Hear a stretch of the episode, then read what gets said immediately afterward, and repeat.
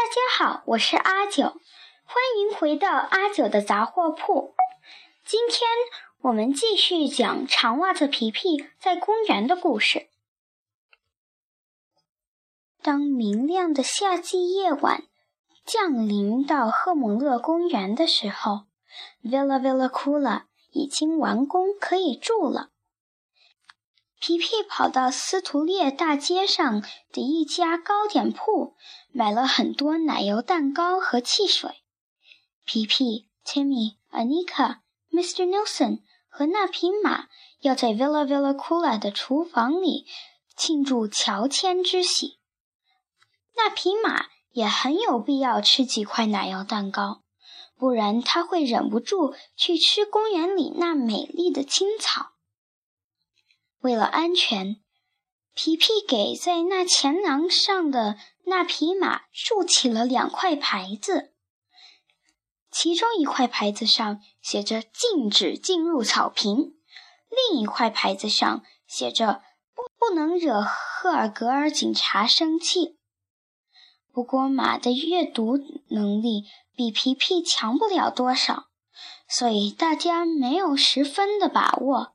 马到底能不能真明白？皮皮、切密和 Anika 从厨房的窗子往外看，外面就是斯德哥尔摩。他们看到万家灯火，那景象真是美极了。他们觉得住在赫姆勒公园里确确实实很开心。嗯，现在我们最好上床睡觉。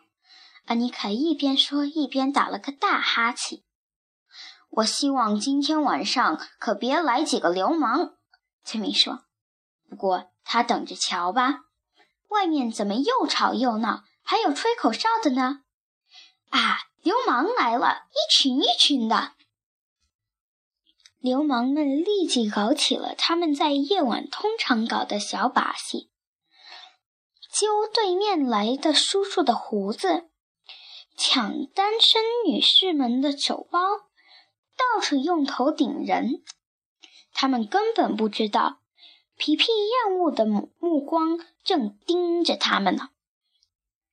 他们突然看见 Villa Villa 哭了，便一窝蜂似的挤到厨房的窗子跟前往里看。里面坐着三个小孩子，真不可思议呀！其中一个长着火红的头发，袜子一只是黑的，另一只是黄的。一般人会认为这应该给流氓们一点提示，但是他们没什么文化，因此有眼不识泰山。他们不知道这位可不是一般的红头发姑娘，绝对不是，这是世界上最强壮的姑娘。马站在前廊里，好像正费力地读牌子上写的“不能惹赫尔格尔警察生气”这几个字。所有的流氓都满意的笑着。看这匹马，其中一个说：“我们骑一骑它吧。”“不行，不行！”皮皮说。他走到前廊，一群流氓骑一匹马，那景象谁看了都会笑掉大牙。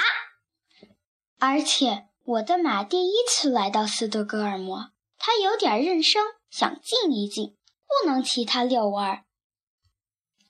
最强壮的那个流氓最不是东西，他叫罗斯根，不能骑马遛弯儿。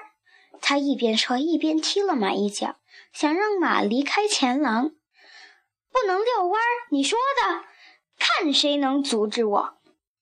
他粗野地笑着。就准备飞身骑到马背上。等一会儿，皮皮说：“在你骑我的马之前，我能问你一件事吗？”“什么事？”罗斯根说。“是这样，我只是想问一问，你愿意葬身何处？是直接在赫姆勒公园，还是其他什么地方？”罗斯根笑得更加粗野，他一下子跳到马背上。当他苏醒过来的时候，他和其他所有的流氓都躺在弗鲁拉坡下的草地上。他们整齐地缩在一起，连动也动不了，因为他们的胳膊腿都被结实的绳子捆着。发生什么事了？罗斯根用疲惫的声音问：“是不是地震了？”一开始没有一个人想回答。